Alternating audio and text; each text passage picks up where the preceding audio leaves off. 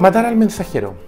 Seguramente usted ha oído más de una vez esta expresión, que se usa desde muy antiguo para graficar esa reacción que solemos tener las personas ante una noticia o una información que preferiríamos no oír o que no nos gusta directamente, que consiste en tratar de eludir el contenido mismo de la información o de la noticia y concentrarnos en quien la dice y terminar agrediendo a quien tiene la mala suerte o la obligación de decirnos algo que nos molesta o que nos desagrada. Eh, matar al mensajero, como le decía, es una expresión usada desde muy antiguo porque esta reacción también es muy antigua en el ser humano. Eh, siguiendo a Freud, se ha planteado que tras esta reacción en el fondo hay dos cuestiones relevantes. Una, un cierto reconocimiento no sólo de que lo que se está diciendo es verdad, o en una cantidad importante es verdad, sino que además molesta mucho, es virtualmente insoportable. Y por eso se produce esta reacción, por un cierto rechazo ante lo que no se ve como soportar, pero que se reconoce como real. Y por otro lado, una segunda reacción o una segunda línea de reacción que subyace, que tiene que ver con un cierto reconocimiento de la incapacidad de hacer algo al respecto. Quien reacciona así, se dice en consecuencia, suele ser quien en el fondo sabe que es incapaz de resolver el problema, que se le está diciendo algo que es verdad, que es grave, pero que no tiene cómo resolver o que no sabe o que no quiere o que no puede. Y entonces reacciona, en vez de tratando de resolverlo, insisto, está implícitamente reconociendo que no puede, agrediendo a quien se lo recuerda. Eh, ¿Por qué apuntamos a esta expresión? Porque ha salido de nuevo en el debate público a raíz de lo que ha venido pasando en Chile en el último tiempo en relación a la libertad de prensa y a la actitud de la autoridad con los medios de prensa, particularmente del gobierno actual respecto de los medios de prensa. Usted recordará que las discusiones sobre este tema comenzaron con la campaña presidencial, eh, la última campaña presidencial, cuando se planteó que el entonces candidato Gabriel Boric tenía ciertas reacciones frente a preguntas o frente a planteamientos desde la prensa que suponían una reacción como si se quisiera silenciar, castigar o incluso plantear que la prensa estaba agrediendo o haciendo mal su tarea. Eh, después vimos cómo, tras el resultado desastroso para, para la coalición de gobierno del plebiscito del año pasado en materia constitucional, la reacción fue decir que eso se debía a una campaña de desprestigio, a una suerte de campaña de los medios para tratar de convencer a la población de algo erróneo. De nuevo, en vez de reconocer que el rechazo a la propuesta de constitución tenía que ver con que era una muy mala propuesta, más bien decir no, aquí hay una conspiración, esa conspiración está orquestada por la prensa y por lo tanto al final es culpa de la prensa primero que organiza eso y segundo de las personas que se dejan llevar por esa campaña, ambas muy peligrosas para la lógica de la democracia, por cierto. Después nos enteramos de estos esfuerzos persistentes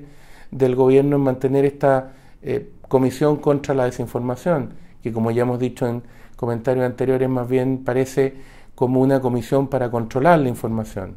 pese a todas las críticas, pese a todo lo que se ha planteado, el gobierno persiste en ella con una persistencia digna de mejor causa, por cierto, pero que también apunta a un riesgo de fondo frente a la libertad de prensa, a la posibilidad de la prensa de expresarse, de plantear su tarea, informar y opinar libremente y sin censura previa.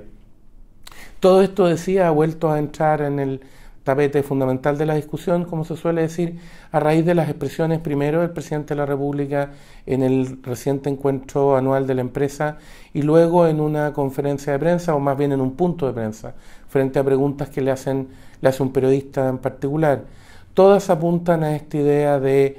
apuntar, valga la redundancia, a la prensa como si fuera culpable de algo, como si básicamente ese algo de lo que es culpable es hacer preguntas, plantear opciones,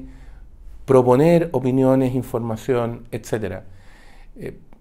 esta idea de querer controlar la prensa, como decía, también es muy antigua y es muy peligrosa no solo para el sistema democrático, tal como se suele decir, sino para cualquier orden social libre y, en último término, para la libertad de las personas. De usted mía, de todos, porque si alguien es capaz de controlar la prensa y por lo tanto controla efectivamente las informaciones y las opiniones que circulan, termina controlando, por tanto, a partir de lo cual las personas pensamos. Si no hay más información, si solo está la información que se permite estar, eh, si se puede controlar lo que está, entonces se controla a partir de lo cual se piensa y por ende se termina controlando lo que se piensa. Los totalitarismos han dado sucesivas demostraciones durante el siglo XX de cómo se intenta hacer esto precisamente para tratar de intentar que no existan opositores, planteamientos críticos, etc. Por algo, si usted revisa, el lenguaje en esta materia es muy eh, llamativo y decidor. No se habla de opiniones distintas, no se habla de críticas, se habla de disidentes y se habla de personas que deben ser en el extremo reeducadas porque han sido en cierta forma infiltradas por las ideas incorrectas, con un Estado que es el que determina evidentemente qué es lo correcto o incorrecto. Ese es un gran peligro y ese es un peligro contra el cual la sociedad debe estar permanentemente atenta, dejarlo pasar, confiarse en que no, no es tan grave, eh, es un exabrupto, etc., eh, ya pasará. Es muy peligroso porque las autoridades tienen, como sabemos, un deber muy especial de controlarse y de comportarse conforme al cargo, no solo conforme a las potestades del cargo, sino conforme a los deberes que supone el cargo. Es cierto, usted y yo podemos pensar en determinadas ocasiones que lo que se publica en determinados medios no nos gusta, podemos tener opinión respecto de quienes comentan o quienes intervienen, de los periodistas, de los, de los comentaristas, de los críticos, etc. Y podemos actuar en consecuencia, por ejemplo, cambiando el canal de televisión, no comprando ese medio, etc. Eso es una decisión lícita. Lo que no puede hacer la autoridad es transformar ese mismo criterio de lo que me gusta o no me gusta, sea en una campaña pública para tratar de desprestigiar o denostar a algunos medios, o a los medios en general o a algunos en particular, sea en una suerte de amedrentamiento. Los regímenes totalitarios, en particular eh, los regímenes marxistas sobre todo, se suele decir que la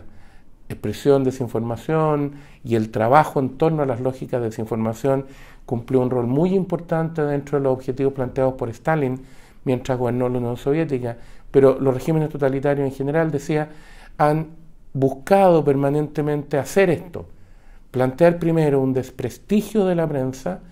para después poder ir sobre ella ya desprestigiada y pretender controlarla. Porque desprestigiada primero, agredida o intimidada después, obviamente va a ser mucho más fácil tratar de controlarla. Hace 50 años más o menos, en el periodo del, gobierno de la Unidad Popular, que, que este año ha sido eh, revisitado desde distintas perspectivas o de distintas ideas, eh, se llevó adelante una campaña muy interesante. Eh, si usted ha leído, se recordará de aquella frase, la papelera no. En el contexto del esfuerzo del gobierno de la Unidad Popular por estatizar o controlar distintas empresas, una de las que se quiso controlar fue la papelera. Y se desarrolló una campaña popular, ciudadana, para defender la papelera.